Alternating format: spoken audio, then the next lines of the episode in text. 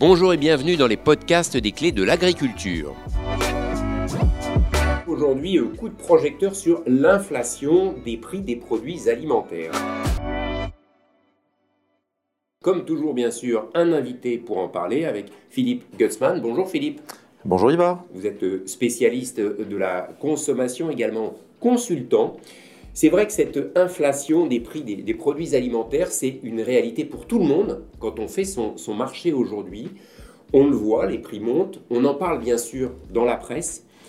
Trois questions qu'on va essayer d'aborder euh, ensemble euh, aujourd'hui. Euh, pourquoi assiste-t-on à une hausse de ces prix des produits alimentaires? Tous les produits sont-ils concernés ou seront-ils concernés? Puis cela va-t-il durer, se calmer, voire peut-être, pas, diminuer? Première question, Philippe, pourquoi est-ce qu'on assiste aujourd'hui à une hausse des prix des produits alimentaires? Question simple. Hein. Oui, la question est, simple, mais les, facteurs sont multiples. Euh, d'abord, je voudrais démarrer en rappelant que nous vivons depuis plus de dix ans dans un contexte de stagnation, voire de déflation d'un certain nombre de prix alimentaires. Et donc il y a euh, forcément un effet également de rattrapage. Mais en fait, on a aujourd'hui, dans le contexte qu'on connaît, trois causes cumulatives. Hein. Il y a un effet d'entraînement entre trois causes qui amènent cette inflation. La première cause, elle, est, elle procède, je dirais, de, euh, des suites de la gestion de la crise Covid. Le dérèglement des marchés internationaux, euh, l'argent qui a été injecté par les États dans l'économie, qui a amené également un certain nombre euh, d'effets euh, qu'on voit d'ailleurs beaucoup plus encore aux États-Unis euh, ou en Grande-Bretagne qu'en France, et qui ont amené notamment des inflations de, de l'énergie, du transport. vous avez sans doute entendu parler aussi à un moment donné du prix des containers, des palettes. Tout ça sont des, des coûts qui sont pas directement le produit alimentaire, mais qui permettent l'acheminement à un moment donné des produits alimentaires et la production industrielle. Et donc ces coûts euh, inflatent forcément le, les, bah, les, coûts de production et donc euh, de fait les prix. Ça c'est le premier point. Premier point, vous disiez effectivement pour être concret aussi, l'énergie c'est ce qui va permettre de chauffer un élevage par exemple, ou de, de, produire un, comment dirais-je, bah, transformer un produit usine, oui, par exemple. Les, les, les, produits bruts que nous mangeons sont relativement rares dans l'assiette. Nous consommons surtout des produits transformés qui passent par des usines qui sont consommatrices d'énergie. Euh, et cette énergie, elle pèse lourd dans les comptes d'exploitation. Le deuxième facteur, euh, il est franco-français. C'est la loi Egalim 2 qui a été votée l'année dernière, euh, dans un contexte qui n'était pas le même d'ailleurs. Hein. Les, les, députés ont voté cette loi sans avoir l'idée du premier facteur d'inflation ni du troisième que j'évoquerai après. Et cette loi pose que le euh, prix de vente des industriels aux distributeurs et donc au bout le prix de vente aux consommateurs intègre hein, ou sanctuarise, je dirais, le, le, prix d'achat, le coût de production de la matière première agricole. Or, celle-là... Le travail de l'agriculteur. Le travail de l'agriculteur, tout à fait. Or, de ce côté-là, il y a à la fois un effet de rattrapage sur certaines filières et puis des effets d'inflation qu'on vient d'évoquer. Parce que, euh, vous l'avez dit, euh, chauffer un élevage de, de volailles, bah, ça coûte, euh, la nutrition, ça coûte, et donc on a un effet d'inflation qui est relativement important. Donc ça, c'est les deux premiers facteurs. À ce stade, il faut dire qu'à fin mars, on est sur une inflation qui est de l'ordre de euh, 1,7% sur les, sur les produits alimentaires. Euh, ça, c'est en moyenne, parce qu'on A, on a des extrêmes importants. Hein. Tout à fait. 13% par exemple sur les pâtes, 3-4% sur le café, l'huile, etc. Enfin, Tout à fait. les chiffres. Euh, les Alors, ça a hein. toujours été, mais les chiffres sont très volatiles d'une filière à l'autre. Mais au global du marché, on est à un peu moins de 2% à fin mars, sachant que les négociations commerciales annuelles se terminaient fin février, vous savez que les, prix de toutes les grandes marques, en gros, sont figés pour un an une fois qu'on les a fixés euh, dans les négociations à fin février. Et le, temps que ces prix négociés descendent dans les magasins, il s'écoule entre un et deux mois. Donc à fin mars, on n'a fait qu'une partie du chemin.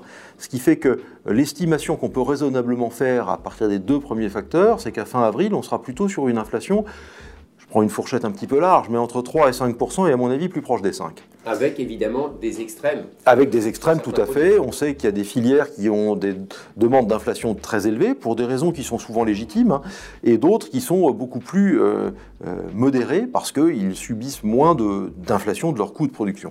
Et à ça se rajoute un troisième facteur. Et celui-là, on ne l'a pas encore vu en réalité. Euh, on l'entend à la télé, on en, a peur, mais c'est évidemment la crise en Ukraine. La crise en Ukraine, elle génère des dérèglements considérables sur les marchés internationaux, notamment dans ce qui nous occupe là sur les sujets de, de, céréales et donc de nutrition animale, sur les sujets des engrais euh, phosphatés qui sont notamment produits en Russie ou en, Ukraine, et euh, évidemment sur les coûts de l'énergie. Donc on a des dérèglements de ces marchés. Et ça, ça n'a pas encore été ah, réellement répercuté, c'est ce que vous voulez dire sur la production. En fait, ça a, eu un, ça a eu un premier impact sur les cours mondiaux, mais le temps dans la cascade des prix euh, que ça rentre, ça fait quand même qu'un mois, donc on est plus dans la spéculation que dans la réalité, mais on peut craindre malheureusement que euh, ces inflations durent, ne serait-ce que parce qu'on a envie de euh, rétablir un peu notre souveraineté et d'être moins dépendant de ces pays-là. Euh, et puis d'autre part, il y a surtout l'enjeu de savoir si ces deux pays, notamment l'Ukraine, va être en mesure cette année de produire toute la quantité de céréales qu'il produit tous les ans. On a l'impression de découvrir que l'Ukraine aujourd'hui est un peu, on va dire, le grenier, le grenier de l'Europe. C'est assez paradoxal, assez surprenant quelque part aussi. On, voilà, il se passe quelque chose au niveau agricole en Ukraine parce qu'il y a un conflit militaire. Euh, on n'aura plus assez, par exemple, de, blé dur, euh, notamment Alors, non, en France, on aura, la France est autosuffisante, ou elle peut l'être sur l'ensemble des productions. Il n'y a pas d'inquiétude en soi. À la marge, il peut y avoir des ruptures. Mais le problème, c'est que euh, cette production ukrainienne qui est très lourde, hein, et, et, la russe également, qui est sous embargo, est très lourde sur certains marchés internationaux, et ça peut générer une raréfaction de ces produits sur les marchés mondiaux, et qui donc fait monter les cours, euh, et par ricochet, euh, impacte également notre pays. J'ai l'impression, Philippe, tout de même qu'il y a un certain nombre d'acteurs qui ont envie, euh, quelque part, d'anticiper. Euh, j'utiliserai pas le, terme de dire ils prennent pour excuse euh, ce qui se passe en, Ukraine pour dire oula, mais de toute façon, ça va devenir compliqué, ça va augmenter, donc je, commence déjà à augmenter. Est-ce que concrètement, aujourd'hui, quand la baguette augmente dans une boulangerie, par exemple, c'est pas une anticipation d'une inflation de, de, ces matières premières, Philippe? Alors d'abord, sur un cas tel que la boulangerie, il faut rappeler, on a eu il n'y a pas si longtemps euh, tout le buzz autour de la baguette de, Leclerc, que la part en fait de matière première de blé dans le coût global d'une baguette est assez faible. L'essentiel du coût d'une baguette, c'est la main d'œuvre. Euh, là aussi, il pourrait y avoir des effets d'inflation dans la durée par la hausse des salaires. Mais oui, il y a bien sûr des acteurs économiques qui essayent de d'anticiper ces effets d'inflation et de la pousser là, pour, pour des raisons qui sont compréhensibles. D'abord parce que euh, les volatilités des marchés nécessitent sans doute d'anticiper les choses.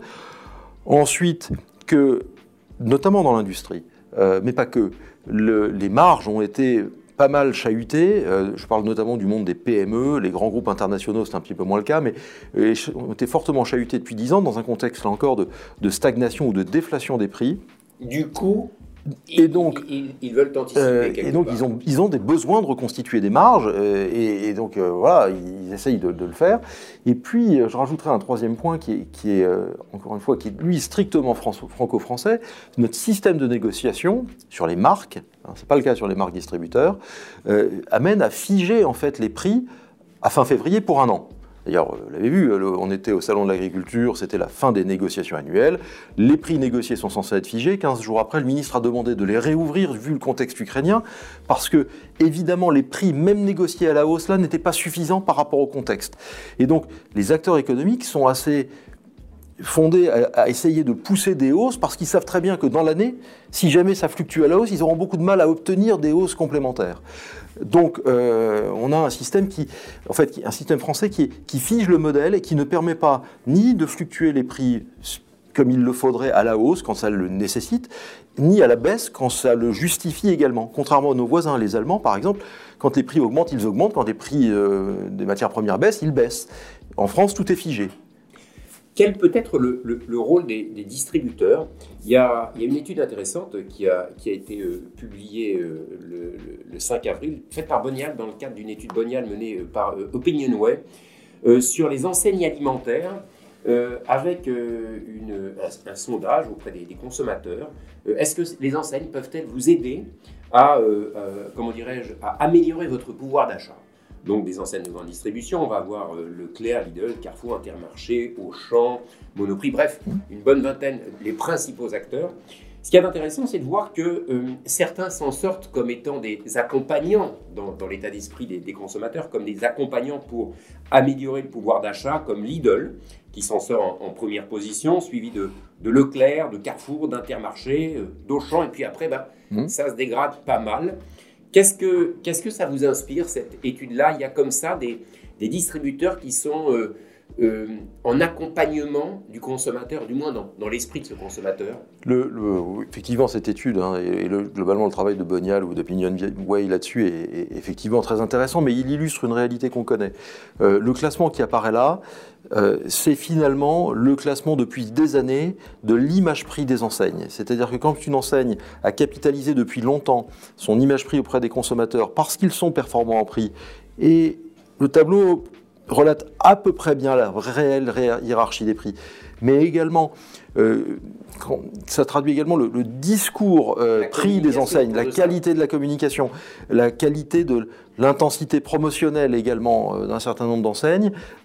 évidemment, les enseignes qui, sont, qui apparaissent et qui sont reconnues par les Français comme étant les mieux disantes en matière de prix, dans un contexte de tension de pouvoir d'achat et d'inflation, ont une prime d'image, c'est évident. À, et d'ailleurs, à demi-mot, Philippe, je, je me permets de vous couper, j'ai l'impression que euh, le, vous voulez dire que le consommateur a le sentiment que ces enseignes accompagnent le pouvoir d'achat peut-être plus le sentiment que la réalité. C'est ça grâce à une bonne communication à long terme. Euh, non, parce que c'est pas que de la communication. Le talent de ceux qu'on a cités, il y a un talent de communication, mais il y a un travail de fond. Euh, les deux premières que vous avez citées, notamment, depuis très longtemps, travaillent sur le prix et leur combat est clairement là-dessus. Euh, Michel-Édouard Leclerc, encore cette semaine, a parlé dans une interview qu'il fallait assumer un consumérisme. Donc très clairement, il est dans cette, dans cette lutte pour le pouvoir d'achat. Il a été largement critiqué pour des raisons tout à fait légitime par ailleurs, mais ça n'est pas que dans les chiffres et dans les études. Hier soir, oui, c'est tout frais. Hier soir sortaient les parts de marché des enseignes sur ce qu'on appelle la P3, donc le, mois de mars. Euh, il y a un petit glissement sur, les dates, mais, euh, en gros le mois de mars. Et l'enseigne Leclerc est la grande gagnante euh, de ces parts de marché après déjà un certain nombre de mois. Donc on voit bien très nettement qu'un contexte d'inflation et de tension sur le pouvoir d'achat amène les consommateurs à aller vers les enseignes qu'ils identifient comme étant les moins chères, les amène également, et ça c'est très inquiétant pour l'agriculture et l'agroalimentaire, à faire attention au volume, à réduire éventuellement leur consommation, et à glisser leur consommation vers des produits entre guillemets plus d'entrée de gamme. C'est-à-dire que si on achetait des produits de marque, on va peut-être acheter de la marque distributeur. Si on achetait de la marque distributeur du premier prix, si on achetait de l'entrecôte, on va acheter de la côte de porc. Vous voyez, dans euh, bah, on, gère son budget. C'est-à-dire que dépenser mieux. Bah, c'est-à-dire que si on consomme pareil dans un contexte d'inflation, ça fait augmenter le budget. On a tous compris que même s'il euh, il y a des essais de d'étendre le pouvoir d'achat, bah, ils vont rester limités parce que la dépense publique va devoir aller vers la défense, vers l'énergie, etc. Et que nos dépenses contraintes, notamment d'énergie euh, et de transport, vont également être en développement. Donc il est assez peu probable que la dépense alimentaire soit dans une situation où elle pourrait augmenter. Les prix augmentant, forcément, il va y avoir une compression soit sur les prix, donc la valeur ajoutée, soit sur les volumes, soit en baissant finalement la qualité. Euh, on se comprend bien, la, qualité intrinsèque des produits est bonne, mais en descendant le, grade, le niveau de gamme, si vous voulez, de la consommation. Et, euh, c'est en fait l'inverse de ce qu'on a fait depuis 10 ans, aller plutôt vers une consommation toujours euh, vers des produits plus qualitatifs, euh, on l'a dit, hein, plus locaux, plus bio, plus PME, avec ce discours collectif de, de la montée en gamme, du consommer moins mais mieux. Bah, je crains que dans les temps qui viennent, on consomme moins et moins bien. Merci Philippe. À très bientôt sur LCDA. À bientôt. Merci, Merci Ivar.